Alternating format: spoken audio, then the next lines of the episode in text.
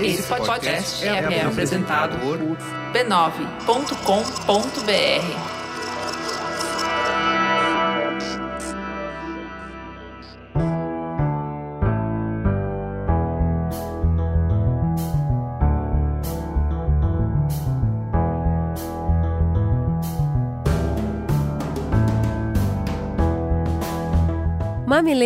mamiletes, começa agora o seu espaço semanal de respeito e empatia. Eu sou a Cris Bartz. Eu sou a Juva Lauer e esse é o Mamilos, o podcast que faz diálogos de peito aberto. Vem com a gente que hoje o papo é para os corações de todos os tamanhos e intenções.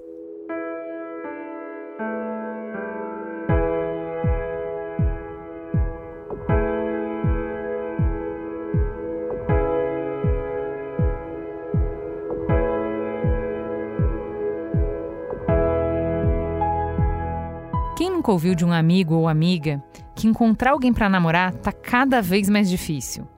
Ou então, quando rola aquele match com a pessoa que preenche todos os nossos desejos, a felicidade está durando muito pouco. A gente tem escutado cada vez mais de relações que começam com muito amor, mensagens carinhosas, declarações, tudo muito rápido, tudo intenso, mas depois de algumas semanas vai esfriando e termina de uma vez com outro sumindo o famoso ghosting.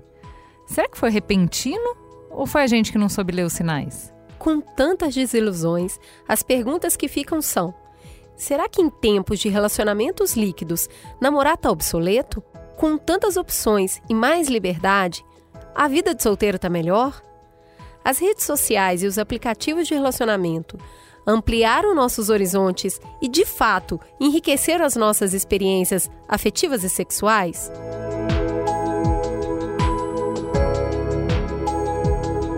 Hoje reunimos três convidados que entendem muito de solteirice, na teoria ou na prática, para conversar de peito aberto sobre o amor em tempos de cólera. Vamos juntos! Ou não?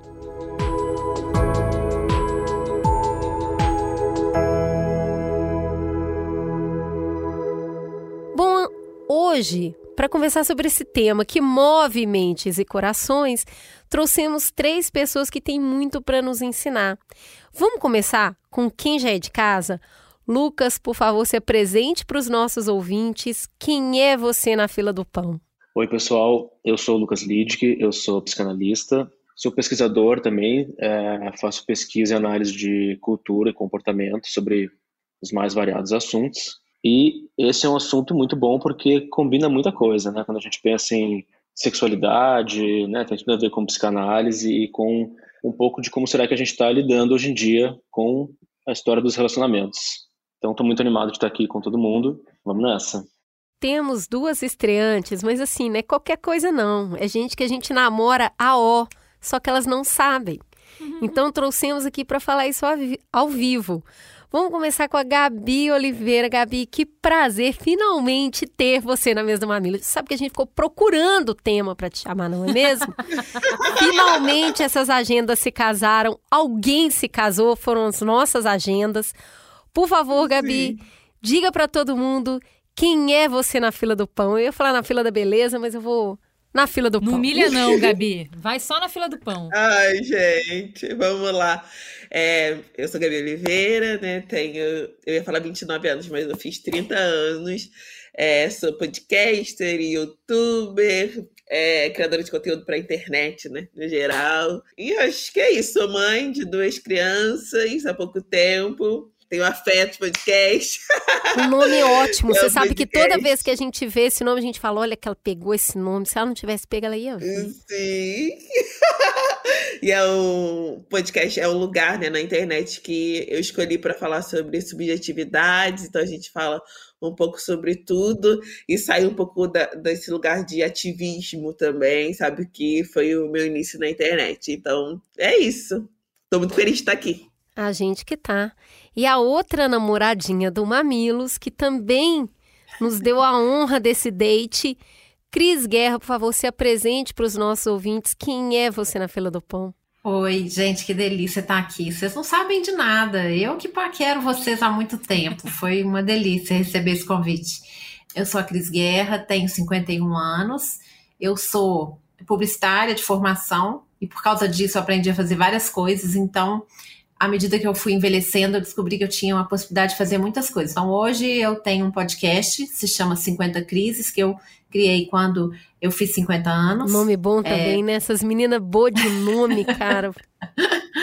para comemorar os 50, as 50 crises que eu tenho e que todo mundo tem, e as 50 crises que eu sou e que todo mundo é, né? Todas as pessoas que todo mundo, todos somos. É, eu sou criadora de conteúdo digital bem raiz, né? Assim, de um tempo bem. Quando comecei em 2007 na internet, por causa de um acontecimento na vida pessoal, e acabei migrando de profissão. Então, hoje eu sou colunista, escritora, é, produtora de conteúdo. Vou começar a alimentar mais o meu YouTube, que fica ali sem, sem uma produção regular amo o Instagram, sou palestrante também, deixa eu ver, sou mãe do Francisco, e isso é um, um grande motivo para eu estar aqui, assim, o Francisco tem 15 anos e foi a partir do nascimento dele que muita coisa começou, e deixa eu ver, acho que é isso, né? Ah, deve ter faltado alguma coisa, mas enfim. Já nos fez chorar muito, Cris, muito, muito. Pelo amor de Deus, a gente estava falando antes de começar a gravar, eu no meio da agência, aos prantos, chorando loucamente. Procurem saber. Eu, eu falei, não, não vou chorar sozinha, gente. Não, não vamos, vamos, parar com esse negócio. Chorar sozinha, nem pensar. Todo mundo vai chorar comigo. Não, a hora que ela falou, o Francisco está com 15 anos, eu senti o peso da idade em mim. Que eu falei, vi essa criança nascer. Exatamente. Literalmente, acompanhamos a gravidez da Cris. É isso aí. Mas, é. Juliana, para de enrolar e fala o que, que você veio fazer aqui. Vamos lá, gente. Vamos começar pelo começo. Queria saber se vocês que são tão incríveis, tão maravilhosos, tão bonitos, tão gostosos, tão bem resolvidos, né? Tão adultos. Se vocês já embarcaram de cabeça num amor ardente, incrível e que de repente acabou. Subitamente, sem muitos sinais. E vocês ficaram de outra volta confuso, olhando para os lados e assim pera, mas não estava ótimo, mas não estava incrível, mas a gente não estava na velocidade máxima. O que, está acontecendo aqui? Nossa, pode ticar várias vezes? Rolou já. sim, sim. Eu, eu, também, sim. É, eu, eu costumo brincar que eu me apaixono de 5 em 5 anos, mais ou menos.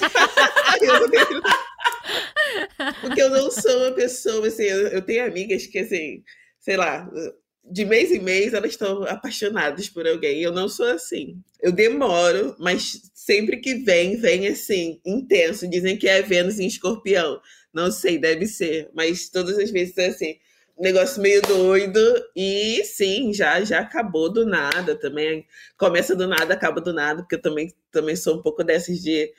Ah, sei lá, daqui a pouco eu viro uma obsessão, aí depois eu, ah, não sei se eu quero, não sei se eu quero mais. Acho que já tá bom, já foi boa experiência. Tchau, beijo. Consegui meu caminho.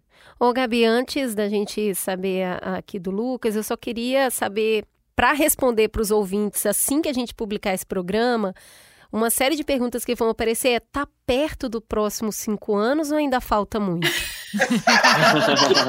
só para só administrar tá a ansiedade dos ouvintes aí que vão ouvir esse programa. Não, tá perto, tá perto. Eu acho que eu tô no, numa boa fase. Esse ano é uma das minhas metas, já até falei nas redes sociais. É experimentar coisas novas, então deixar de ser heterossexual, porque eu acho que é um. É um... Ih, gente, é o planejamento estratégico, está aberto, é isso aí. Conta, Lucas, você já viveu esse amor intenso que, assim, esvaiu?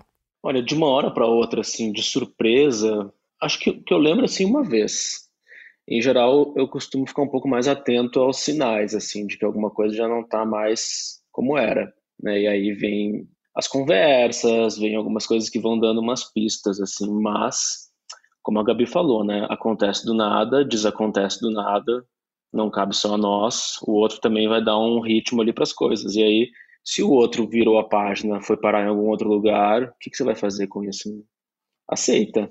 A gente está indo para um caminho que fala mais ou menos, né? Quem está ouvindo pode entender que se acabou repentinamente, é porque você não estava prestando atenção o suficiente porque algum sinal tinha. Não é subitamente. Subitamente é você estava distraído, ou você estava uh, com muita atenção em alguma outra coisa, ou o sentimento estava tão grande do seu lado que tava, a lente estava atrapalhando enxergar realmente o que estava acontecendo, mas que as coisas não viram do, de uma hora para outra. É, você concorda com isso? Você foi pega de surpresa de calça curta e depois você ficou olhando para trás e encontrando sinais? Não, na verdade, essa é uma história que eu fiquei um pouco perdida em, em alguns aspectos. Eu acho que eu conhecia ele muito pouco. Acho que ele se disfarçava um pouco. Ele mesmo escondia de mim quem ele era. Acho que ele também tinha uma, uma coisa confusa, um, um, um, turbilhão dentro que talvez ele não tenha resolvido até hoje. E ele jura que a gente se separou porque eu fiquei com um cara e eu não fiquei. Isso que é mais louco, assim, foi uma fantasia da cabeça dele.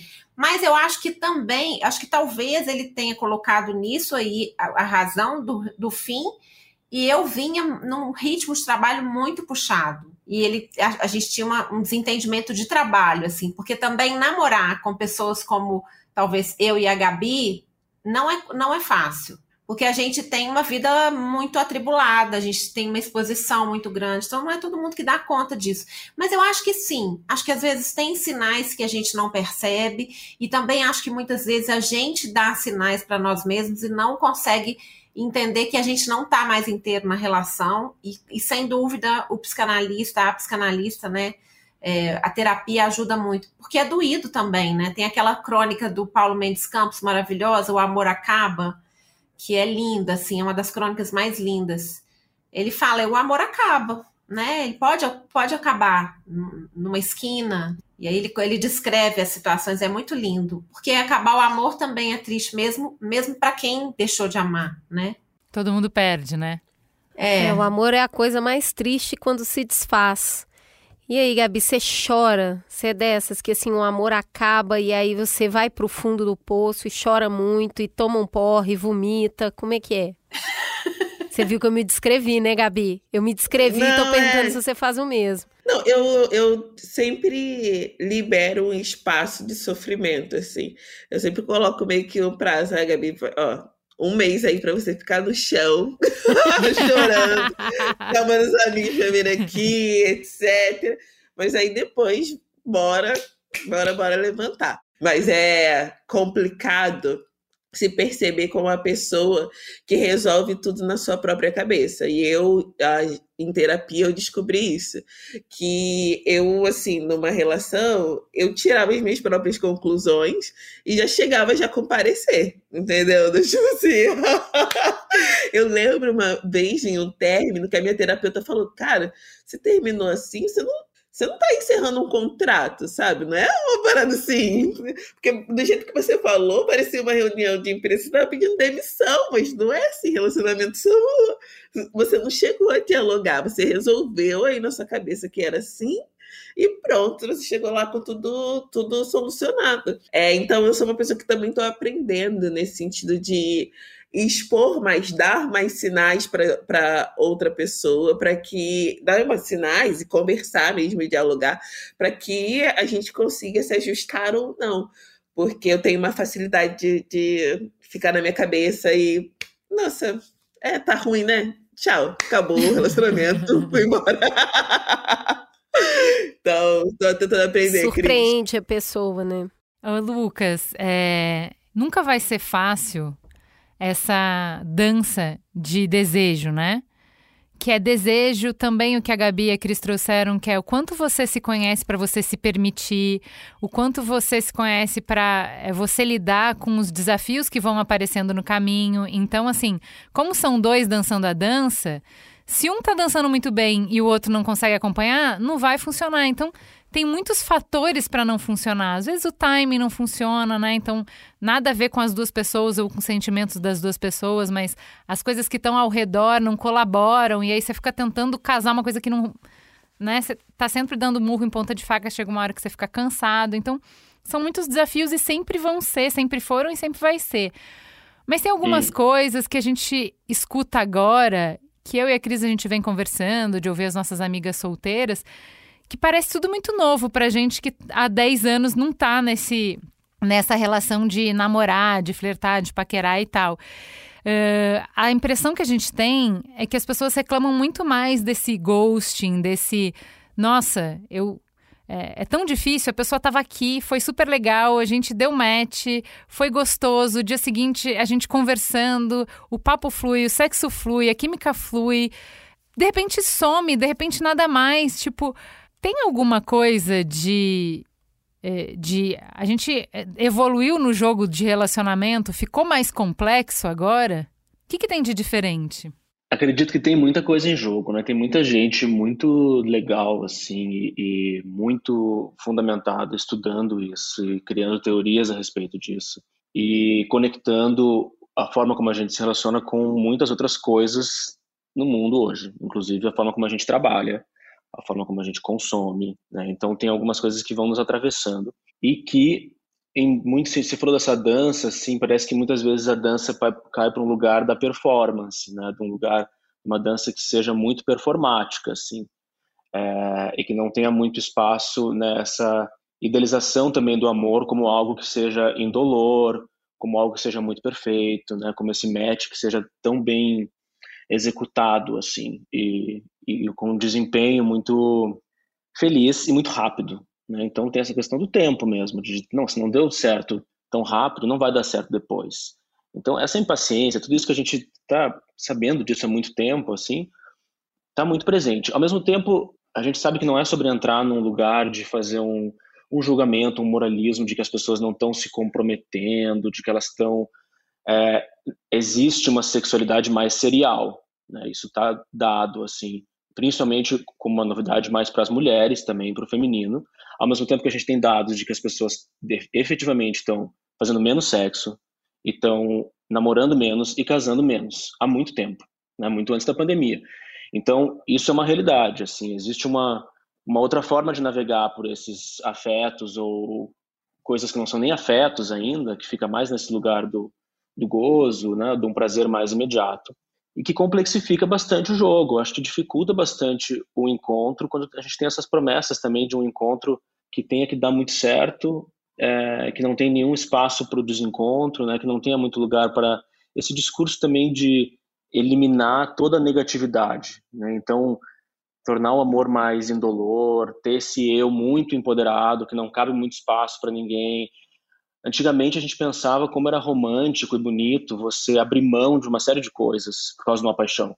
Hoje parece uma burrice, assim, não, você vai largar seu emprego, você vai mudar de cidade porque está apaixonado, você vai largar sua uhum. família, né? Então, tem um a gente foi de um assim... extremo para o outro, né? Parece que a gente foi de um extremo para o outro, em que a gente tinha que sofrer a gente uhum. foi né, de, uma, de uma visão de que o amor tinha que doer. Eu aprendi o amor assim, né? Tinha que sofrer, tinha que doer. De repente, quando não doía, eu falei, gente, eu não tô amando. Qual que é esse problema? Gente, né? a galera e morria agora... de 20, com 20 anos, morria de amor, né? Então era esse é. o parâmetro, né? Sim, sim, é nobre. E né? hoje não pode, não pode ter encheção de saco hora nenhuma. Não pode ter uma contrariedade, uma, uma frustração, né? É uma coisa. A gente foi de um extremo para o outro. A gente tem que encontrar o meio termo aí, né? É, é isso mesmo. Eu acho que entra no lugar também do precisa ter alguma fantasia, né? Só que tá essa cafonice assim do, do, do, conto de fadas, né? E como a gente foi desmistificando isso, na educação também com as crianças, todos os objetos culturais começaram a trazer um pouco mais desse realismo. É, só que como é que a gente consegue ter um relacionamento sem uma fantasia amorosa, sem que exista alguma coisa que até deixe o desejo mais instável, né? Você não sabe muito bem, tem uma coisa que você não conhece do outro tem uma surpresa, a gente está muito mais na lógica da conveniência, né? do utilitarismo. O que, que eu ganho com isso? É, será que o outro está à minha altura? Né? Tem essas comparações, tem que ser prático, tem que ser útil. Né? O contemporâneo passa por aí. Tem assim. que fazer sentido, né? Tem que fazer sentido. Não, esse, esse amor não faz sentido. A gente faz planilhinha, né? O que, que eu tô tirando dessa relação, o que, que eu tô botando. É mesmo? Eu tô investindo muito. Não tá, não, não tá valendo a pena, não é que a gente fala, não tá valendo é a relação pena. Relação custo-benefício, né? Mas, por exemplo, né? é a, a Gabi, por exemplo, que produz conteúdo, a Cris Guerra também produz conteúdo. A gente está numa época de muito conteúdo, né? Tudo tem muito para consumir. Você vai no mercado, um mesmo produto, ele tem umas 30 variações diferentes. Outro dia, é, há pouco tempo atrás, eu fui comprar uma cama e nunca foi tão cansativo. São tantos modelos com tipos de mola e com não sei o que. Parece que você nunca está fazendo a melhor escolha. E aí você demora um tempão para fazer a escolha porque porque você está fazendo um investimento e você quer que seja a escolha mais acertada possível. E é isso, nesse catálogo hoje que a gente tem de pessoas tão acessíveis online, também ficar olhando o currículo, né? A vida de cada um, uhum. falar, mas isso é melhor ou aquele é melhor. Você sente um pouco isso, Gabi, assim, tem muita opção, a gente acaba vendo os defeitos até antes de conhecer as qualidades, porque e esse aqui errou português. Aquele ali, ai, pelo amor de Deus, não entendeu a piada. Aí esse outro sério que tá assistindo esse filme, e aí a gente vai tentando chegar num extremo da qualidade que na verdade não vai rolar. Fora a propaganda eu ia, enganosa, eu ia, né? Não, eu ia falar, não, Cris, eu não concordo. Mas aí eu lembrei que outro dia eu mandei pra minha amiga. Eu falei, ai, parei de conversar com fulano de tal. Cara, ele não me mandava um meme, não mandava. Ai, Gabi, mas você achei válido. Caiu no controle de qualidade de meme. Olha, repertório memético dele. Cultura não é só livro, sabe? Não tem repertório memético. Não vem conversar comigo, querido. Cara, a pessoa não é te mandou é nada. É o conteúdo do saquinho de lixo, sabe? Essa página. Não te mandou nada. Um básico, assim. né? eu não vou ter assunto com ele, sabe? A sua exigência foi muito correta, porque eu acho que ele. Porque esse, a questão dos memes aí toca numa subjetividade que é fundamental numa relação. Se a pessoa não ri da mesma piada que você, complicou a história, sabe? Assim, o humor é uma das afinidades. E não é algo que que objetivo. Não tem como. É só conhecendo mesmo, trocando meme que você vai entender, né? Meritíssimo, discordo. Porque se eu tiver que acompanhar o humor hétero do meu marido, esse casamento vai acabar, mas é hoje. Então eu, eu, eu faço a minha moção. Não dá, eu não tolero humor hétero, não sou obrigada. Eu gosto dele, no sexo é bom e vai ter que ser o suficiente, porque se eu tiver que rir das piadas dele, vai acabar esse casamento. É, na não, verdade, aí, ela mas... casou e só depois viu o gosto dele pra piada. Aí já tinha casado, ficou lá mesmo. Mas olha só, uma, uma coisa que você trouxe né, nessa, nessas diversas possibilidades, etc. Eu acho que a gente viveu um, um período dessa coisa do, do Tinder, da, dos aplicativos de, de relacionamento que trouxeram um pouco essa ideia. Mas eu acho que hoje essa coisa de diversas possibilidades é igual série uh, que a gente acompanha. Série que a gente acompanha, adolescente já é velho e faz sexo o tempo todo. Eu nunca eu não conheço nenhum jovem que vive daquela forma, porque a gente está no capitalismo, gente. Não tem, não existe tempo, não existe dinheiro para viver uma vida tão alucinada, assim, onde você pode acordar a hora que você quer. Que não, você tem que trabalhar, você tem que seguir o seu, o seu fluxo, né, é, de vida. Então, eu acho que as pessoas têm a impressão que elas têm muitas possibilidades, mas na verdade elas não têm tantas possibilidades assim. E Sim. os aplicativos também, eles se tornaram um lugar que eu particularmente vou quando eu quero dar uma levantada na autoestima só. Eu não vou sair com as pessoas normalmente, mas é tipo, ah. É tipo jogar Candy Crush, né? Você fica ali, dá match, é tipo Candy Crush. Eu lá na Itália, quando eu tava solteira, eu fui, eu liguei o meu, meu Tinder lá na Itália, em Milão, cara, era uma delícia. Meu, minha foto era boa, era tipo jogar Candy Crush. Então, lindo né? Caramba, olha só que bonitão. Olha só que bonitão. Ah, é, realmente tem potencial.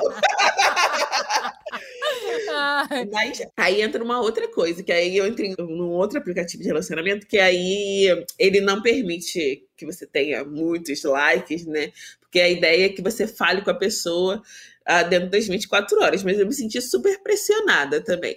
Porque se você não fala dentro das 24 horas, uh, sai o match, sabe? Então, assim, nossa, eu fico, tem a pressão do tempo. Com todo mundo, todo mundo em, em 24 horas, eu não dou conta. Ah, e, mas é isso. É o ritmo, né? É o ritmo acelerado das coisas. Eu até falei com o menino que eu iniciei a conversa e falei, cara, já reparou que esse aplicativo deixa a gente muito acelerado? Porque você tem que falar em 24 horas, aí você tem que manter a, a conversa nas próximas, sei lá, 48 horas, porque se você não manter a conversa, se a pessoa te manda uma mensagem e você não responde, sai também. Aí eu falei, cara, eu, eu fico tão pressionada que eu não falo com ninguém. Eu só, só existo aqui, porque mas é o cúmulo da produtividade do Lucas e de criar é, o que o marketing da Cris sabe muito bem, que é criar escassez né? Já que tem muito e as pessoas estão com dificuldade de escolher por causa dessa pressão do muito, eu crio, eu forço uma escassez que não existe. É, é, muito tempo que a gente vive mesmo, são, é gerador de novas angústias, então a gente carrega todas que sempre acompanharam a humanidade e vai criando novas, né? É, tem um outro ponto que eu acho que é, a gente também tem ouvido muito, que passa pelas, por essas estatísticas que o Lucas deu, né? Que a gente tem relacionamentos mais seriais, mas está fazendo menos sexo. Tem mais experiências, mas menos relações. É, tem um lance. Antes, era um lance você casar, porque se você casasse, não podia nunca mais separar. Então eu entendo se uhum. o cara uhum. pensa pra caramba antes de casar e pensa muito, porque é uma decisão que tem um impacto enorme. A partir do momento que a gente já normalizou o não dar certo o casamento, se pode separar, então não é para sempre, é enquanto tiver bom. Por que, que tanto drama se vai casar ou não vai casar? Não deveria ter diminuído a barreira de entrada do casamento? Não. Ao invés disso, a gente está criando um drama para namorar.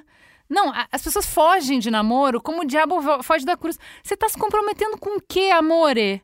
Você está comprometendo de ficar com a pessoa enquanto for bom. É só apenas é. isso. Você não consegue se comprometer com isso. É difícil para você comprometer com. O que está acontecendo, Lu? Assim, eu, tia, não entendo. Me explica.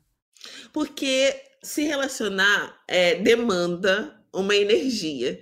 Demanda aí, tempo, né? Demanda tempo, não adianta. Ninguém consegue se relacionar sem, sem colocar alguma energia naquilo. E às vezes a vida tá muito boa muito melhor sem esse gasto de energia. Então você fica, cara, será que vale a pena mesmo eu começar? Porque não tem, você tem que dialogar, você tem. Se você quer sair, e aí você está no namoro, você provavelmente vai sair junto com o seu namorado ou namorada. E aí vocês vão ter que decidir um local para ir juntos. É toda uma demanda que eu não sei se eu tenho forças hoje, por exemplo.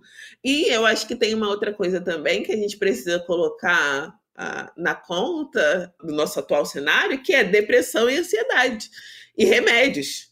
Então, tipo assim, quando eu comecei a tomar remédio para ansiedade, libido não existia. Então, assim, eu tenho. É todas as minhas amigas tomam algum tipo de medicamento. Então, até você estabilizar de novo e querer voltar para ativa, ah, e aí a gente vem num cenário de pandemia também. É, então, eu acho que essa energia as pessoas às vezes estão usando para sobreviver. E aí falta um pouco de energia para se relacionar de forma fixa, sabe? Mais estabelecida. Eu tenho umas hipóteses também. Tem uma coisa que a, que a Gabi falou que já, é, pelo fato de eu ter 50, eu tenho 51, então eu já observei várias mudanças, né? E eu, hoje, não tô casada, mas meu namorado mora do meu lado e, assim, várias vezes a gente não dorme junto, a gente tá muito trabalhando pra caramba, nós dois, então realmente a gente tá num tempo que a gente tá trabalhando muito, né? E isso é um outro problema que a gente precisa discutir, né? Mas o que eu acho é que a educação que eu tive, pelo menos, né? Eu ouvi minha mãe falando é, você precisa fazer faculdade e casar. Era isso que eu ouvia minha mãe falando. Das minhas irmãs, elas casaram com 22 anos de idade. Eu me casei pela primeira vez aos 31. E depois separei, e depois comecei a namorar de novo, aí fiquei viúva e antes de ter filho, uma loucura, né? Então a minha, o meu modelo de vida durante muito tempo eu busquei esse jeito tradicional de ser. E hoje meu namorado mora no apartamento do lado, a gente tem um casamento em casas geminadas, né? Porque vagou o apartamento do lado, ele mora no apartamento do lado com as filhas dele, eu moro com meu filho. A gente tá ali um Ai, gente, olha, amei. Olha o benchmark. Gente, eu quero franquear esse modelo. Franquear, eu vou franquear, gente, Gabi. É maravilhoso. ideal pra mim, Cris. Gente, mas a Rita ali, portas, ó. corta fogo, como diz a minha amiga, se bem que a minha psicanalista falou, corta fogo, hein? Esse corta fogo não é bom. mas assim, eu acho que é, eu e meu namorado, a gente achou um formato em que a gente faz as coisas que a gente gosta, seja a gente juntos ou não. A gente está perto um do outro. E hoje em dia não existe mais aquela obrigatoriedade de você só se realizar numa relação. Eu acho que essa é uma questão que é muito importante a gente colocar. A gente já continua a nossa conversa, mas antes vamos respirar, tomar uma água e ouvir um breve intervalo comercial.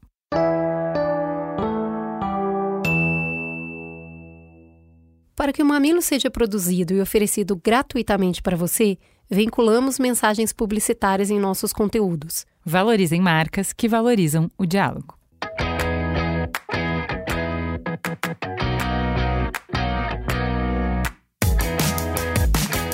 Se você acompanha o Mamilos há algum tempo, ou se anda ligado no universo dos podcasts, já está sabendo que eu e a Cris lançamos o curso B9 Ensina Produção de Podcasts no fim do ano passado. Toda a nossa experiência em mais de sete anos de trabalho nessa indústria vital do podcast, a gente colocou no ar para transformar o conhecimento de vocês em dois módulos com 17 aulas de muito conteúdo. É um curso pensado para atingir você, que já está nativa no mundo dos podcasts, e para quem ainda está sonhando em dar o primeiro passo. Esse curso deu trabalho para fazer, viu, gente? Rala muito, né, Juliana? Muito, demais da conta. Muito conteúdo, mas assim, a gente tá começando a receber o retorno de quem está terminando o curso agora na, na, primeira turma e tem sido uma delícia ouvir o que, que o pessoal tá falando. Então, por exemplo, o Haller Duarte, ele já é podcaster há dois anos. Mesmo assim, ele fez o nosso curso e aprendeu um monte de coisa nova.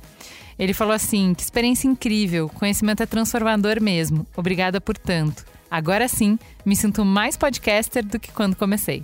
E a Natália Freitas falou: conteúdo incrível que abriu minha cabeça e me deu muito, mas muita vontade de colocar em prática os novos aprendizados e insights. Então vem com a gente ajudar a ampliar e profissionalizar a podosfera. Matricule-se agora no curso B9 Ensina Podcast da concepção à monetização no site da Percursa. Gente, aprendi duas coisas tão importantes aqui. Achei super responsável esse negócio da Gabi falar assim, sem tempo, irmão. Não na questão da falta de paciência, é na energia diminuída. Eu vou ter que escolher onde eu vou pôr energia e aí, cara, eu vou pôr na sobrevivência. E dá para viver sem um namorado, dá para viver sem uma, um companheiro. E a Cris vem com essa visão de, peraí, dá pra gente ir transformando esse jeito de viver para diminuir um pouco a energia, essa energia continuar em outras Sim. coisas e também na relação. Lucas, põe a cereja nesse bolo. Uma questão econômica, então. É uma questão econômica que, então, que a gente não tem libido suficiente para tudo, né? E a gente vai escolher. Assim, tudo bem também, talvez seja mais sobre o quanto a pessoa quer, porque a gente escuta, além do namoro, né? Antes do namoro tem o apaixonamento, e a gente escuta tanto assim, eu queria me apaixonar, mas não consigo, ou eu não queria estar apaixonado. E aí eu queria encontrar um, namorado, uma namorada, só que aí a pessoa que também que admite que quer encontrar, mas que não encontrou, é vista como um, assim, um fracasso. Né? Como que você não conseguiu? Tá todo mundo hiperconectado, olha quanto você não conseguiu, não, então eu vou me convencer de que eu não quero, porque eu não consegui. Eu acho que aí já começa um pouco uma questão né, de o que, que você consegue, ou quanto você está se dedicando a isso, quanto você está aberto ou não. Agora, eu fico pensando que tem uma, você começou falando da história do casamento, né? E tem essa linearidade, assim, do você fica interessado, tem uma historinha, aí então namora, aí casa, e aí parece que depois separa. Né? Pelo menos essa história está bem contemporânea, assim. Né? Talvez até o caso já não está entrando tanto nessa questão, e a gente se pergunta se o namoro também. E aí, se vai chegar nesse fim, se acreditar que vai ser para sempre enquanto ou para sempre enquanto dure, está cada vez mais difícil. Por que, que você vai entrar também numa história que você sabe, tem quase certeza que vai acabar? Né? Então você entra só com um pedacinho assim do pé, né? Você não vai entrar de cabeça.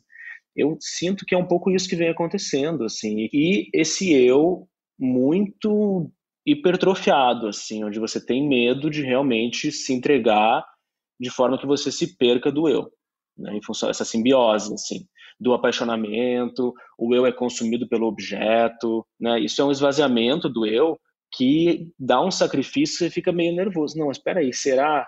Né? Ao mesmo tempo tem um discurso tão lindo de autossuficiência, de empoderamento, né? de autoconhecimento, de autocuidado, é tanto alto, por que você precisa por outra pessoa? É, história? e o autoconhecimento, gente, acontece muito durante as relações. Eu sou muito Exato. defensora das relações é como forma de autoconhecimento. É muito mais sim, fácil sim. você se autoconhecer relacionando com o outro, o outro apontando o espelho para você, naqueles pontos em que você não é tão mais legal, né? Não é tão legal. Pois é, se eu não namoro, é moro sozinha.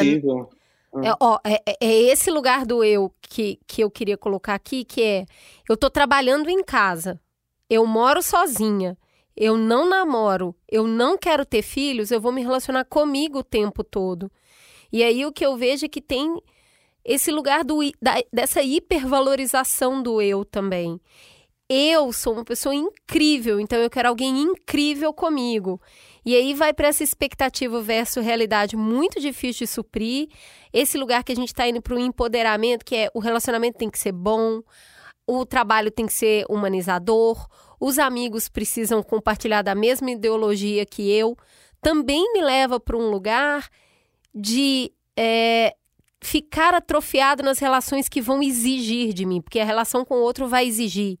E aí é, eu tenho uma hipótese também para esse eu não quero entrar, que é esse medo do fracasso. Nessa sociedade uhum. que a gente tá da performance, tudo performático demais, a carreira, a, a maternidade, tudo. É, até o, lazer né? é, é hiperperformático a relação que não deu certo, que é isso que a gente fala, né? Eu, eu, eu, o meu primeiro casamento eu lembro que acabou de uma maneira extremamente gentil. E, e é óbvio que eu estava sofrendo, porque qualquer ciclo que a gente fecha na vida, ele exige um tchau e isso muitas vezes dói. A minha avó ficava assim: ele não vale nada. Você está sofrendo? Não, ele vale sim, ele é um cara muito legal. Por que não deu certo? Não, mas deu certo. Deu certo um bom tempo, mas aí a gente conta essa história do não deu certo. E aí ela Sim. remete para o fracasso. E aí eu não vou fracassar. Nessa sociedade aqui, não trabalhamos com fracassados. E aí eu nem entro. Eu realmente acho que eu sou uma pessoa que fui meio que moldada, né, filha única, etc. Então, assim, eu, eu acho que eu fui um pouco moldada nesse sentido de uh, de proteger muito o que é, é meu uh, e ser mais individualista e tal. Mas, ao mesmo tempo, eu vejo como positivo, porque isso já me fez, uh, por exemplo, me livrar de um, de um relacionamento que claramente era abusivo. E eu falei, cara, isso aqui não tá, não tá, tá invadindo um espaço que não deveria ser cruzado. Então vamos, vamos fazer isso. E a minha psicóloga até me elogiou, falou, cara, tá vendo só? Você pode se abrir mais, porque claramente na sua cabeça você tem os limites que você sabe que você não pode cruzar numa relação. Então eu sim trabalho para tentar romper um pouco mais esse, esse lado de porque o individualismo é bom você se priorizar, mas é isso, você precisa se abrir para o novo. E, e, realmente é o que a Cris Guerra falou. É, eu acho que o, os relacionamentos eles uh, servem para isso, para você encontrar coisas em você que você não veria se você, se você não se relacionasse. Quando eu me relaciono com outro, eu percebo coisas em mim que sozinha eu não vou perceber. E eu faço reflexões sobre mim que eu não faria sozinha mas ao mesmo tempo, é, é eu sempre penso na balança uh, em quais momentos uh, eu estou mais ou menos aberta para colocar energia nessa evolução espiritual, emocional. É, porque é trampo, né? é trampo, é isso. Para você evoluir é trampo. A pessoa tá ali, tá te dando trampo, então faz sentido. É isso que a Cris falou e a Gabi comentou agora do de se conhecer com o outro, né? Tem uma frase de uma terapeuta que é Esther Perel, que ela pesquisa muito sobre amor e relacionamento. E ela fala assim: a gente não aprende simplesmente a se amar por conta própria. Para amar o outro, precisamos nos amar. E para conseguir se amar, é preciso se permitir ser amado pelo outro. Mas o esforço hoje está no fortalecimento dos egos, como se a gente estivesse num grande campo de batalha. Porque aí fica, ao mesmo tempo, esse quase assim: não, eu vou voltar para mim mesmo, vou me fortalecer, vou me autoconhecer, vou fazer terapia, vou ser autossuficiente, pagar as minhas contas, vou estar tá tudo pronto para achar alguém que também está tão pronto assim, e aí a gente vai. Só que aí já está um pouco tarde demais, assim, né? Porque tem uma boa parte também que é sobre você uh, descobrir as suas faltas, os seus buracos, né? As coisas que você não conhecia de você e do outro junto, e ao mesmo tempo você descobrir, inclusive, coisas que você não sabia que você poderia gostar. Né? Tem aquela coisa meio Clarice Lispector, assim, né? Do do edifício que você tira os defeitos e o edifício desmorona. Edifício inteiro. Você é. quer que é que você quer que o outro mude, que ele seja exatamente assim, só que aí quando ah não, mas eu, eu nem sabia que era isso que eu gostava de algum jeito. Né? Então esse trabalho que a gente faz de se auto-aprimorar e de estar tá sempre tentando chegar num lugar mais pronto para ter um relacionamento é um pouco falho, porque ele vai ter que ser descoberto acontecendo, né, na dupla assim, ou no trio. Mas uma dúvida que eu tenho mas uma dúvida que eu tenho é por que a gente coloca tanto peso no relacionamento afetivo sexual? Porque alguns outros relacionamentos, uh, eles são tão intensos quanto, nesse uhum. sentido de evolução, quanto o relacionamento afetivo sexual. E aí, às Sim. vezes, eu fico pensando que uh, às vezes a gente pensar para a gente chegar no ápice dessa evolução, né, dessa reflexão através de relacionamento, a gente precisa morar com uma pessoa, casar, que seja, é, morar junto, etc. É, não, não. Só que durante a vida você pode uh, amadurecer certas partes de diver... Eh, eh, essas partes de diversas formas. Eu já morei com amigas sim. e tirei reflexões sim, sim. assim incríveis daquela relação. É, já morei com a minha mãe, né? Mas muitas pessoas moram com, com seus pais durante boa parte da vida e aí você tem grandes reflexões daquilo. Você eu agora moro com os meus filhos e eu falo mesmo, é, nos próximos anos, entrando em, em um namoro, etc., eu entro uma pessoa muito melhor pela relação com os meus filhos, porque é, eles me fizeram amolecer muitas partes que antes eram mais rígidas, mais a 8 e 80, sabe? E com, com esse relacionamento eu já percebo que não dá para ser assim. Então eu acho as que. As pessoas vão lapidando a gente, né? Eu, eu gosto de falar isso, as pessoas lapidam a gente, né? Isso é muito legal, a gente se deixar lapidar pelas pessoas, é muito bonito isso. De e todas formas. as pessoas e todos os relacionamentos. E a gente coloca também um texto como se fosse só Mas eu acho que sim, acho que sim, Gabi. É, é, a gente fala muito até de quanto filho muda a gente, sociedade muda a gente, todas as relações mudam. É, eu entendo que a gente está um pouco mais indisponível para todo mundo, não é só para relacionamento amoroso, né? A gente está mais indisponível para amizade. Quando a amizade começa a custar muito, a gente corta o laço.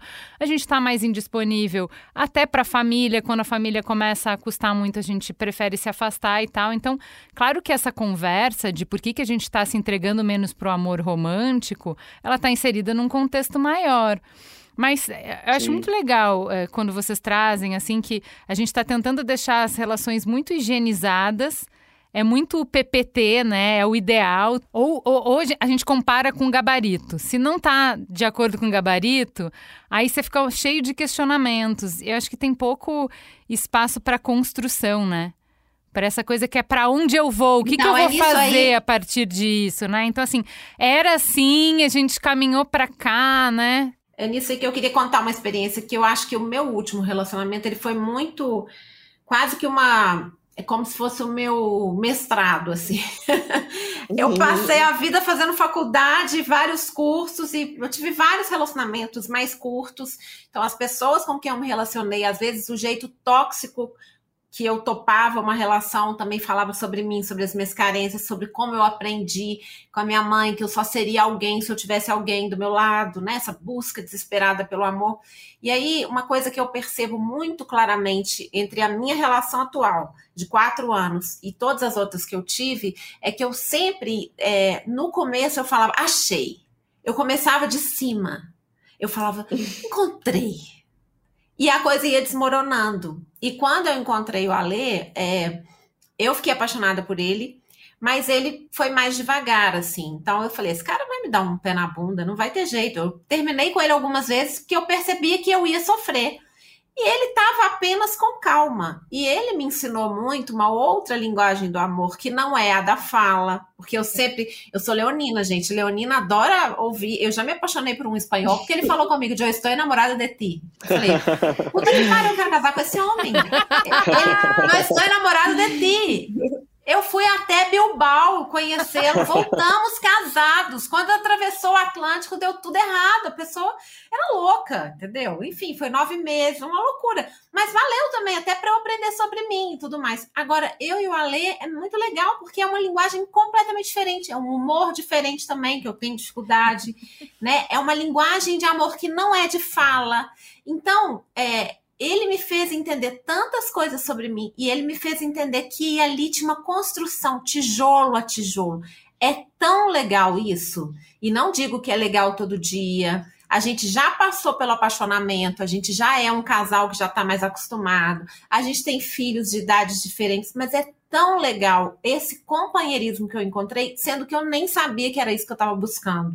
Então, assim, a gente, eu acho que o amor ele tem uma coisa muito bonita que é assim tá lá no cardápio, como hoje a gente tem a possibilidade. Esse cardápio é sempre falso. Parece o cardápio do Paris 6, que você vai ler, parece que você fala assim: meu Deus do céu, eu tô com fome, alguém resume isso pra mim. Um delicioso e suculento, não sei o quê. Você fala, né? Então, assim, querendo ou não, a pessoa não vai saber se descrever maravilhosamente. Você só vai conhecer na prática, por mais que ela se descreva, nem ela se conhece, né?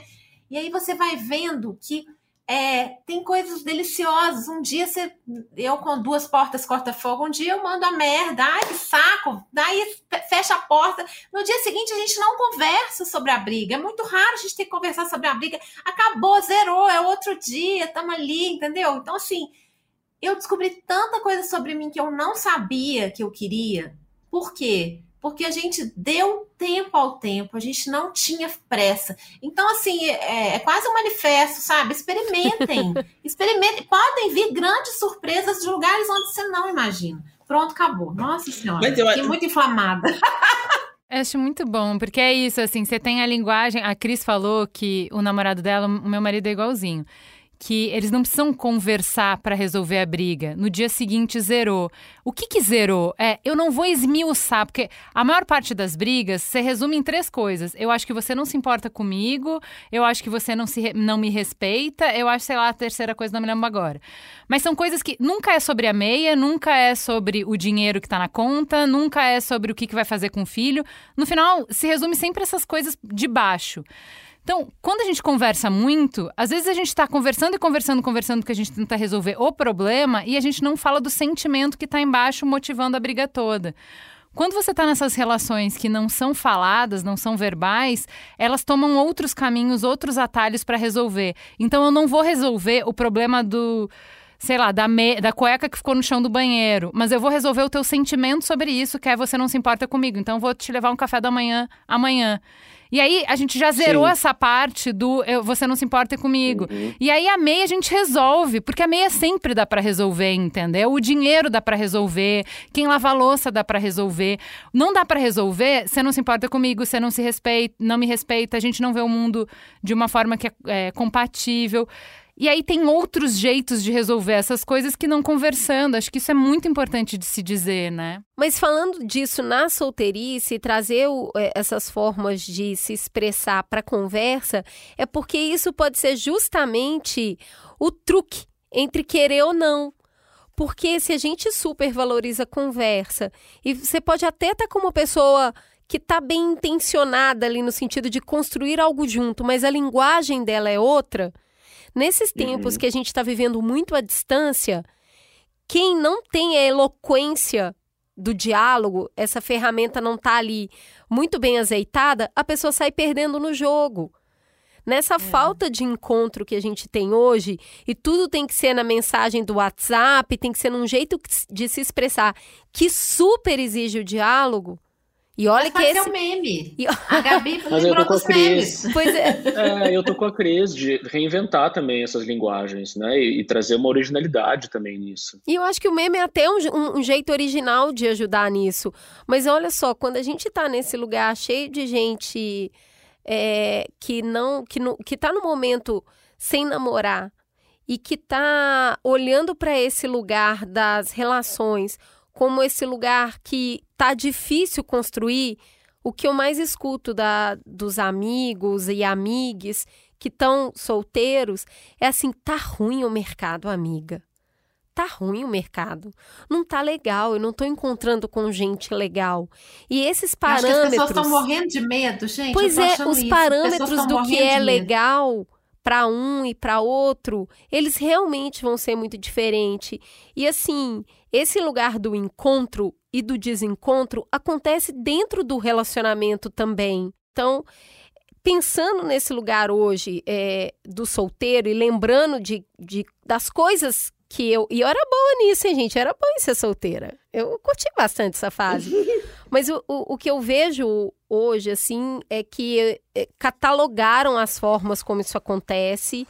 Então, quando eu olho em retrospecto, eu já fui a pessoa que cometeu o ghosting Porque eu vou te falar também, você virar na cara da pessoa e falar valeu, não dá mais, é bem mais fácil sumir.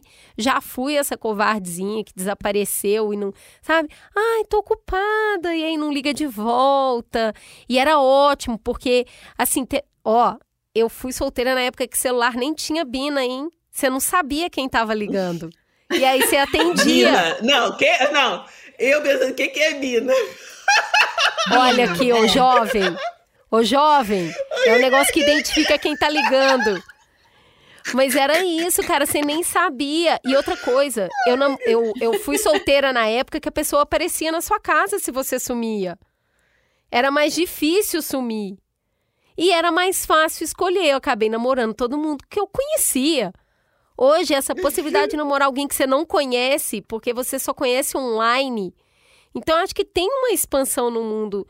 Ficou mais difícil essa arte do encontro. Mas sabe o que acontece também? A gente também está numa sociedade onde a gente participa de menos comunidades. É, eu cresci, passei boa parte da adolescência na igreja, por exemplo. E aí, as pessoas ali, elas começavam a namorar entre si. As famílias se conheciam, começavam. Hoje, eu não faço parte de nenhuma comunidade, assim, onde eu vá toda semana, onde eu encontre um, um grupo Verdade. É, frequentemente. Isso daí faz com que, os, que, com que os encontros sejam menores também. Eu acho que tudo está influenciando para a gente ficar cada um na sua casa e, e se relacionando menos, sabe? é um pouco de medo, é bastante depressão e ansiedade, é bastante, é, bastante medicamentos também, né? Que acaba diminuindo a libido muitas vezes. É, também a falta de convívio social, a gente a minha geração não tem paciência para se organizar, por exemplo. A gente não se organiza em nada, porque a gente tem sempre alguma coisa que a gente discorda, então a gente não vai para aquele grupo. É, as minhas amigas outro dia a gente estava conversando sobre sobre religião e tal, seguir alguma coisa. A gente, ah, não, mas isso daqui eu não concordo disso. Ah, eu gosto dessa, mas, ah, não, mas não concordo. Eu acho que eu não iria ficar direto. Então, assim, é em tudo, sabe? Não é só nos relacionamentos que a gente está tão criterioso ao ponto de só desistir. Eu acho que em outras ah, relações a gente também tá assim. Eu acho que a gente está com cardápios muito amplos em vários aspectos e a gente está ficando realmente mais exigente, né? Aí é um cardápio muito grande no streaming, do que, que eu vou ouvir, do que, que eu vou assistir, de, das pessoas que eu vou conhecer, o lugar que eu vou ou não vou, né? Eu, eu acho que sim. É engraçado porque se a gente para e pensa, gente, a gente tem acesso ao mundo todo, estaria muito mais fácil se relacionar e está cada vez mais difícil, né?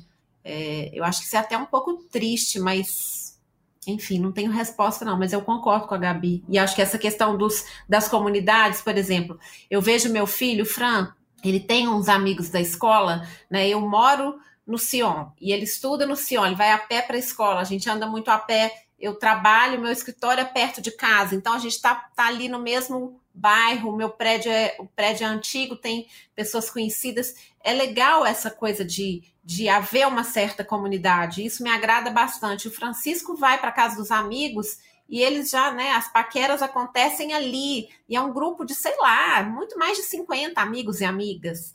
Isso é legal, porque ali ele está encontrando uma forma. E o que eu tenho percebido, não sei se eu estou certa, mas a próxima geração não vai frequentar tanto bar eu tenho essa sensação de que eles vão para casa das pessoas. Por quê? Porque os pais estão mais receptivos, eles querem estar mais perto dos filhos, o mundo está mais perigoso do ponto de vista da segurança mesmo, né? Porque a gente está com esse nível de desigualdade absurdo. Então, a coisa está ficando cada vez mais radical e eu acho que vai haver uma, uma, uma mudança, os jovens irem mais para as casas. Eu estou com essa sensação. É, mas ao mesmo tempo eles continuam super virtuais, né? O Francisco tem uma amiga que ele fala com ela o dia todo, o dia todo. Ele tá sempre falando com ela, né?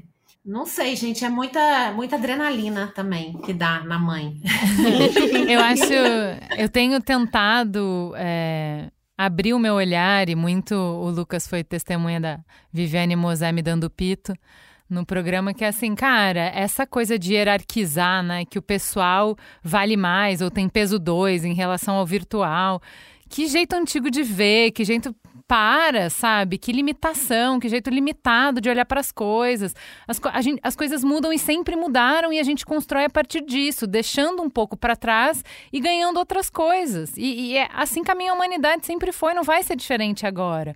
Então, ao invés de ficar é. com esse ranço de comparar o incomparável, abre o olhar para o maravilhamento das possibilidades que se abrem com esse virtual, com essa, né?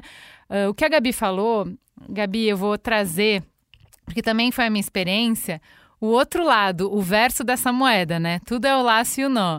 Você falou, poxa, eu não tenho comunidade hoje. Antes as pessoas namoravam na igreja. Então, o que, que é esse antes?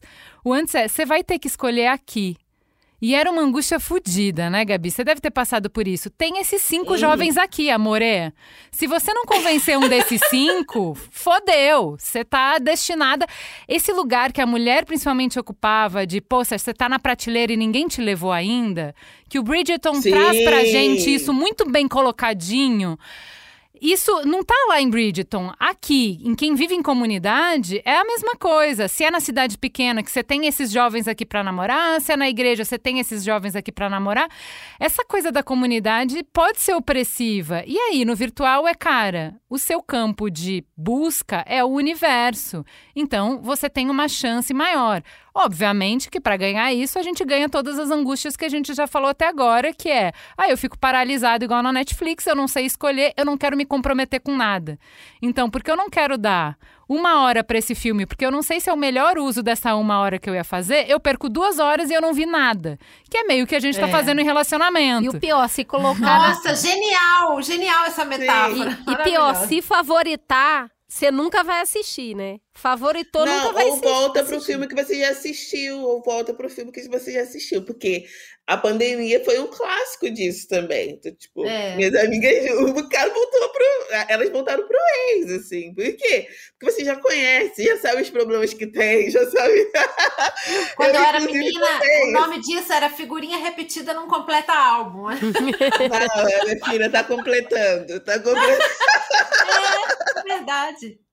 E às vezes você pega um filme no Netflix, você não dá nada por ele, cara, e de repente o filme é ótimo, né? Então é isso. Às vezes você tem que escolher um pouquinho mais. Tem que ser um pouquinho mais ousada na escolha também, né? Vamos na ousada na escolha? Porque o que acontece? É o que a Gabi falou, tá bom. Então eu ganhei o mundo inteiro. Além dessa angústia, eu ganho o medo. Porque tudo que é novo vem com aquelas camadas extras de medo. Então, vai todo mundo te falar, assim como eu, a véia, falando mal do digital, vai te falar: você não sabe quem é. Não é o filho da dona Luísa que você conheceu, que você vendeu de Você não sabe quem ele é. Então a gente entra todo trabalhado no medo, da angústia.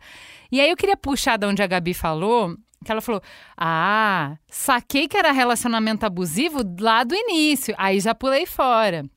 Como a gente está muito com medo também muito inflado, Lucas, porque essas relações estão mais distantes, não tem um tanto de que a gente já mata no início as coisas, porque a gente está é isso, o medo ele exagera as coisas, ele põe tintas muito fortes, né? Então, assim, teve um negócio que deu uma escapa. Abusivo. Abusivo, então já, né? Tóxico. Ai, tóxico. Eu odeio, eu Não, no, no seu. Todo mundo é, gente, um pouco. Exato, esse é o ponto. Não é Entendeu? o caso da Gabi, mas assim, no geral, porque a gente tá turbinada no medo, será que a gente não tá exagerando as coisas?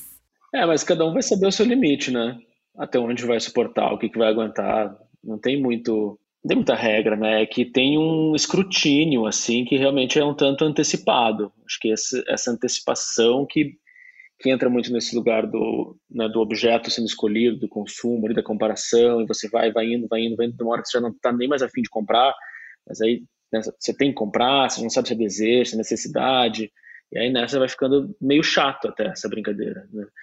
E acho que a história do tóxico, com certeza, tem uma simplificação chamar o conflito de toxicidade, né? E de colocar é, um nível de angústia. Toda relação vai trazer algum nível de angústia, né? Ou de desentendimento, de desencontro, de você ficar, inclusive, com como se acontece com uma droga, com os sentidos alterados, né? Você se sentir intoxicado. Olha como isso é apaixonante. Só que a gente vai, né, esse universo semântico desses termos foram ficando assim, não, tudo que é tóxico e que tira você do seu centro, de você mesmo, é muito perigoso. Mas a gente poder também ficar um pouco inebriado, ficar um pouco às vezes na mão do outro, sentir que está perdendo um pouco o controle de alguma coisa na vida, isso tem muito a ver com o apaixonamento, né? Porque essa aí é um pouco da razão também. Então, considerando todos os limites que cada um mais ou menos sabe, mas que a gente vai descobrir também mais na prática do que só é, lendo e estudando e militando e ouvindo histórias dos outros, cada um vai saber o seu limite, né? Do que, que suporta, não suporta, gosta, não gosta, até onde vai topar alguma relação. É, é, nesse, nessa época que a gente entende que para nossa segurança o melhor é manter o controle, esse lugar do se apaixonar, que é caramba, eu saí da cabeça e fui para o corpo, pode ser extremamente assustador. E aí é, esse lugar também bobo, né? fica bobo. Louco, inconsequente. Pois é, quem, quem quer isso, né? É uma delícia. Quem quer isso? É. Quem quer pagar esse mico? Eu gosto bastante. Eu, é. eu já gostei muito, viu? Nossa Senhora. Já fui boa nisso, a Cris já fui boa nisso. É, eu acho que esse papel de bobo é o papel do feliz, né? É aquele que uhum. se entrega para o mundo das emoções. E aí você vai sentir com intensidade, viver com intensidade e sofrer com intensidade. Eu, Cris, chamo isso de vida, o esporte de contato. É, eu acho que você falou de sofrimento, eu acho que é muito sobre isso, assim, né? A gente pensar que as pessoas estão efetivamente fazendo menos sexo ou se relacionando menos, tendo mas existe algum sofrimento aí? Né? A gente tem que se perguntar sobre isso. E essa pergunta é muito individual, muito particular, assim, porque a gente pode adoecer por amar de menos ou adoecer por amar demais, né? E de alguma forma, assim, essa libido que a gente começou a pulverizar para as relações digitais, para milhares de relações ao mesmo tempo, para coisas que são meio essas migalhas de atenção, né? De um, um emoji, um meme, ah, um foguinho, milhares de foguinhos. Isso nos dá algum retorno, né? É pouco? Talvez seja pouco para alguns, né? Talvez para outros seja o suficiente nesse momento. E tudo bem também. Acho que a gente não pode fazer esses julgamentos assim do que que é efetivamente se relacionar ou não, né? Porque a sexualidade vai refletir muito do tempo que a gente vive e o tempo que a gente está vivendo tem muito a ver com tudo isso. É, só que eu acho que é um pouco também se descobrir nessa, assim, e como a nossa sexualidade ela é muito plástica, ela é muito singular, quanto mais a gente também explorar outras formas de se relacionar, se aventurar e sim quebrar a cara um pouco também, acho que mais interessante, né? É, mas é, eu gostei que a Cris falou de, de a alegria tá ligado com o bobo, porque ninguém quer fazer papel de bobo, ninguém nunca quis. Só que os jeitos de se a gente tá mais exposto hoje do que nunca, eu imagino, sabe? Porque é isso, como uh, uh, o cara abriu o cardápio, a mina abriu o cardápio, é, é, é tá um clique de distância, as fantasias de que você tá sendo bobo, elas, elas também estão é. anabolizadas, entendeu? E aí deixa a gente na defensiva. Acho que é, uh, o jogo tá mais difícil mesmo, porque é pros corajosos. Não é, fazer, não é melhor fazer papel de bobo do que de apático e indiferente? Não sei, depende de quais são os seus medos. Aí que tá, né? É por isso que eu falo muito de poker, que é, se você não quer perder dinheiro, não dá para sentar na mesa de poker, entendeu? Você tem duas fichas, você vai morrer com duas fichas e boa, e a vida pode ser boa sim, sacou?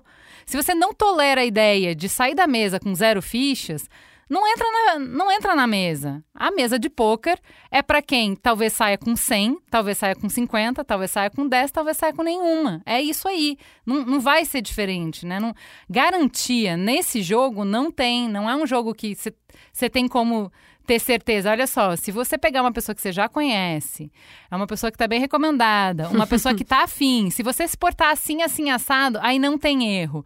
Não tem, né, cara? Então, assim, no tempo que a gente tá, onde as coisas estão muito mais líquidas, que tá todo mundo no sem tempo irmão, que a gente sabe que os relacionamentos se rompem com facilidade, é, eu só posso ganhar se eu realmente botar muita ficha aqui. É um jogo que a, a, é. nessa mesa para sentar aqui as apostas são altas.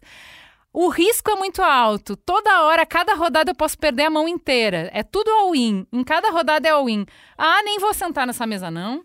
Eu, eu lembro da minha mãe falando: o que não te mata te fortalece, sabe essa coisa? Eu aposto pra caramba também. E, e acho que a gente vai ficando forte. A gente não é de açúcar, a gente fica forte, cara. A gente sofre e a gente levanta de novo. Eu aposto, dou em cima.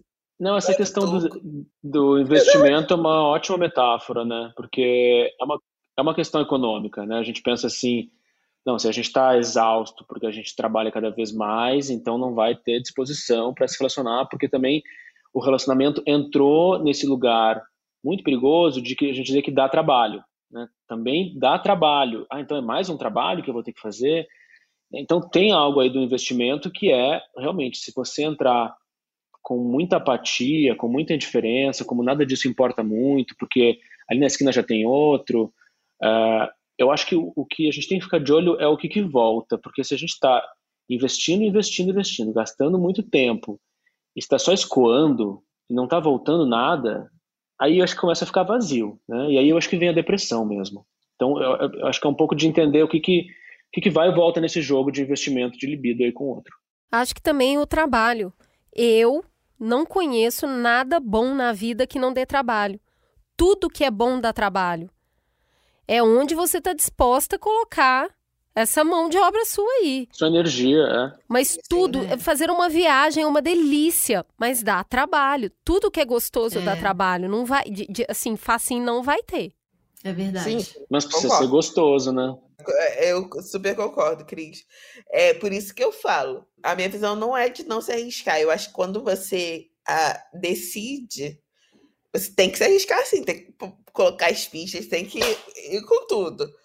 A grande questão é quando você decide que não não quer naquele momento e tá tudo bem também, sabe? É o que o Lucas falou. O problema é quando você não está bem naquela situação. Uhum. Mas se você está bem, tudo certo. Exato. Eu lembro que quando eu comecei a sair, né, que eu saí da igreja e tudo mais, e comecei a ir para as baladas, etc., eu achava que eu tinha que ficar beijando na boca de geral nas baladas, porque afinal, uhum. sair, quero me libertar total. Só que eu fazia isso muito mais uh, por um ideal do que porque eu realmente gostava de fazer aquilo, que no final das, contas nem gostava. Tem gente que gosta, tem gente que não gosta e eu não gostava. Ah. Ah, e eu precisei ter, fazer essa reflexão, sabe? Nesse sentido é interessante também pensar, né, que as pessoas, pelo menos, de alguma forma, hoje em dia, em algumas medidas, né, em alguns contextos culturais e sociais, estão se libertando dessa pressão de que você precisa estar num relacionamento para ser feliz. E é. que a é. gente pode, talvez, encontrar aí um pouco mais de paz e de bem-estar com a solitude. Né? Que não precisa ser a epidemia de solidão que se vive com muito sofrimento, mas sim, pessoas que são mais sozinhas, que vivem mais sozinhas, mas estão muito bem com essa decisão. Né? E aí o que a gente está falando também é Porque sobre tem relacionamento diferentes. É, e até uh, quando a gente fala é, desse lugar de solitude, que é um lugar que não é necessariamente desacompanhado, né? Que a gente está falando desse amor romântico, a gente está falando desse amor afetivo. Sim. Mas se a pessoa é família, amigos, filhos. Ela está rodeada por uma série de pessoas que naquele momento é o que ela quer e é o suficiente. O recorte uhum. que a uhum. gente traz muito aqui hoje não é necessariamente porque a gente está namorando ou não, mas é porque que todo mundo que está tentando jogar o jogo, que está afim de namorar, que gostaria que isso estivesse acontecendo, sente essa dificuldade em entrar nesse jogo do jeito que gostaria. E a gente mapeou um tanto de coisa aqui para essas possibilidades, desde a falta de energia até o excesso de expectativa, até o volume que tem hoje de escolha. E isso tudo acaba deixando o jogo realmente mais complexo de jogar. Então, eu queria que a gente aqui para encerrar, caminhando aqui essa conversa, eu já queria perguntar para vocês é o que a gente tem para oferecer nesse jogo que parece que ninguém está sabendo dançar. Qual que é o convite que a gente pode fazer para as pessoas que querem ir para a pista, tão afim de se relacionar, mas que sentem que tá, tá mais difícil, tá ruim, que o mercado tá ruim. O que, que a gente pode falar para essas pessoas? Eu acho que eu diria, deixa o medo em casa e, e vai sem medo, assim, no sentido de eu acho que está precisando se arriscar um pouco mais. Tem a ver com aquela aposta. Eu acho que as pessoas estão com medo de arriscar. Eu tenho essa hipótese. Então, assim, em vez de pensar que o mercado está ruim, vai ali, como disse uma amiga minha, quando ela começou a namorar o marido dela, ele era mais novo que ela, e ela falou assim: Ah, eu fui lá sair com ele pensei assim: ah, vamos ali tomar um sorvete. Né? e eles ficaram anos juntos. Né? Eu fiz isso, tá? E- Cuidado com o sorvete aí que você vai tomar. Tem 14 anos que eu tô aí tomando sorvete. Então, eu acho que tem que ir com esse espírito de vou ali tomar um sorvete, no sentido de é, segurar o medo, né? Deixar o medo fora, deixar o excesso de expectativa. É claro que tudo isso é muito teórico, mas dá para você falar, nossa, eu vou ali tomar um sorvete. Assim como eu, quando vou à casa do meu namorado, que é porta a porta, e às vezes ele vai estar trabalhando, eu vou ali fazer alguma coisa que pode ser dar um beijo nele, contar uma história, contar uma novidade, um trabalho novo que surgiu e que é simplesmente um momento bom, sabe? Acho que a gente precisa dividir a vida mais em pequenos momentos e parar de achar que a vida é sempre um grande momento, um grande plano, até porque, gente, né, viva como se, o- se amanhã fosse o último dia, até porque a grande chance de ser mesmo, né? Nós estamos em tempos de fim do mundo. Então, em tempos de fim do mundo, a gente vai ali tomar um sorvete antes que, que o mundo acabe. É um pouco isso, sabe? Ó, eu, uma coisa que eu sempre penso é que se eu tô no mercado, isso quer dizer que o mercado não tá tão ruim assim. Tem mais gente como eu. Acho. Ou seja, tem, algo, tem uma conta que não tá fechando.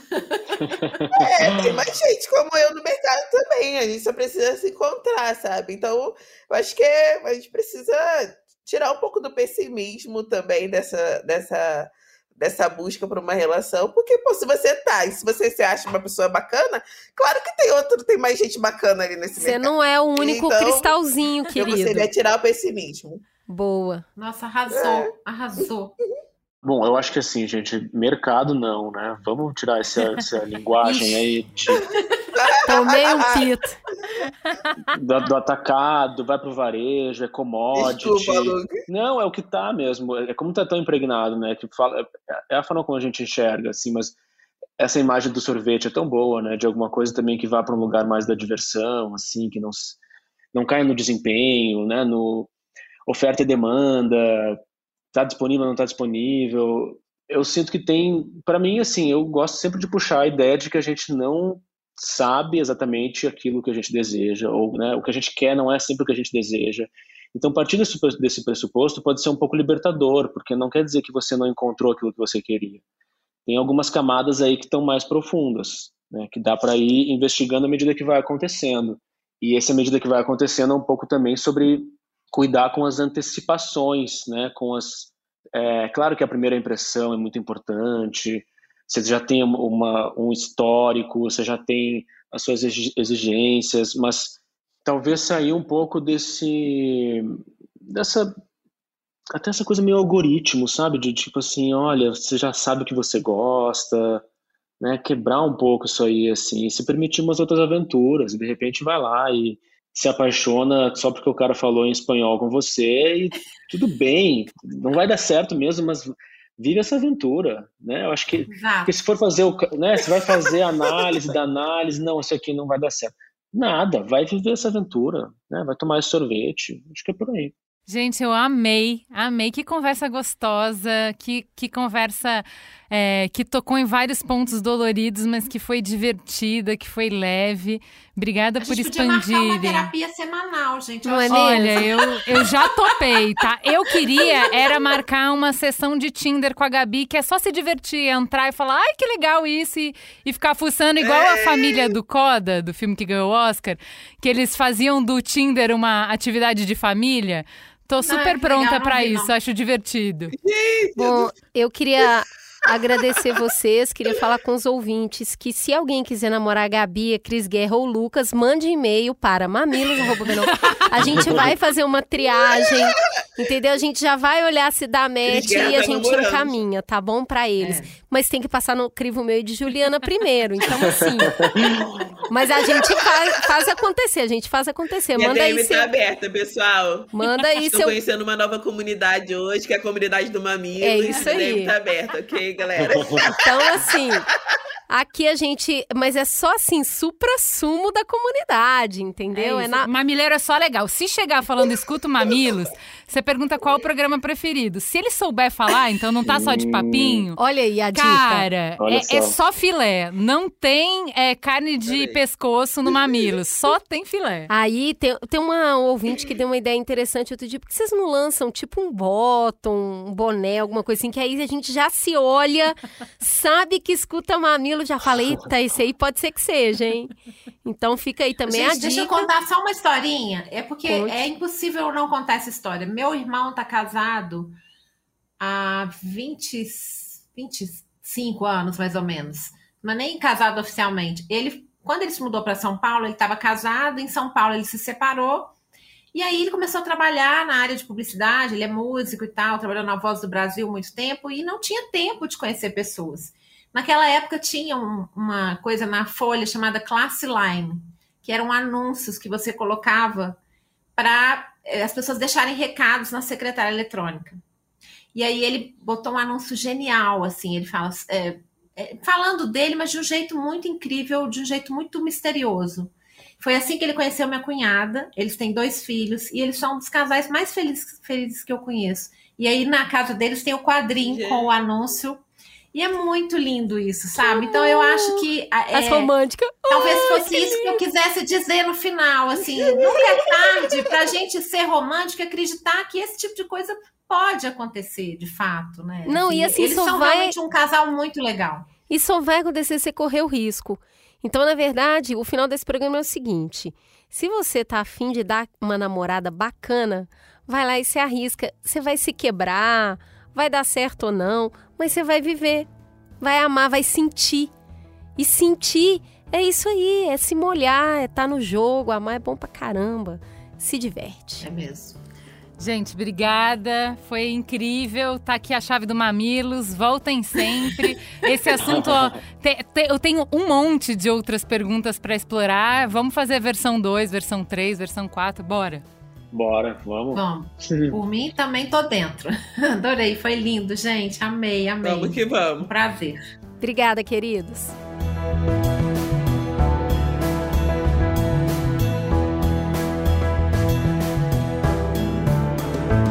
Mamilos é uma produção do B9. Apresentação de Cris Bartz e Juva Lauer. Para ouvir todos os episódios, assine nosso feed ou acesse mamilos.b9.com.br. Quem coordenou essa produção foi Beatriz Souza. O apoio à pauta e pesquisa foram de Iago Vinícius e Jaqueline Costa. A edição é de Mariana Leão e as trilhas sonoras de Andy Lopes. A capa é de Elodângelo. A curadoria dos programas de história é realizada por Deia Freitas. A publicação fica por conta de AG Barros. O B9 tem direção executiva de Cris Bartz, Juva Lauer e Carlos Merigo.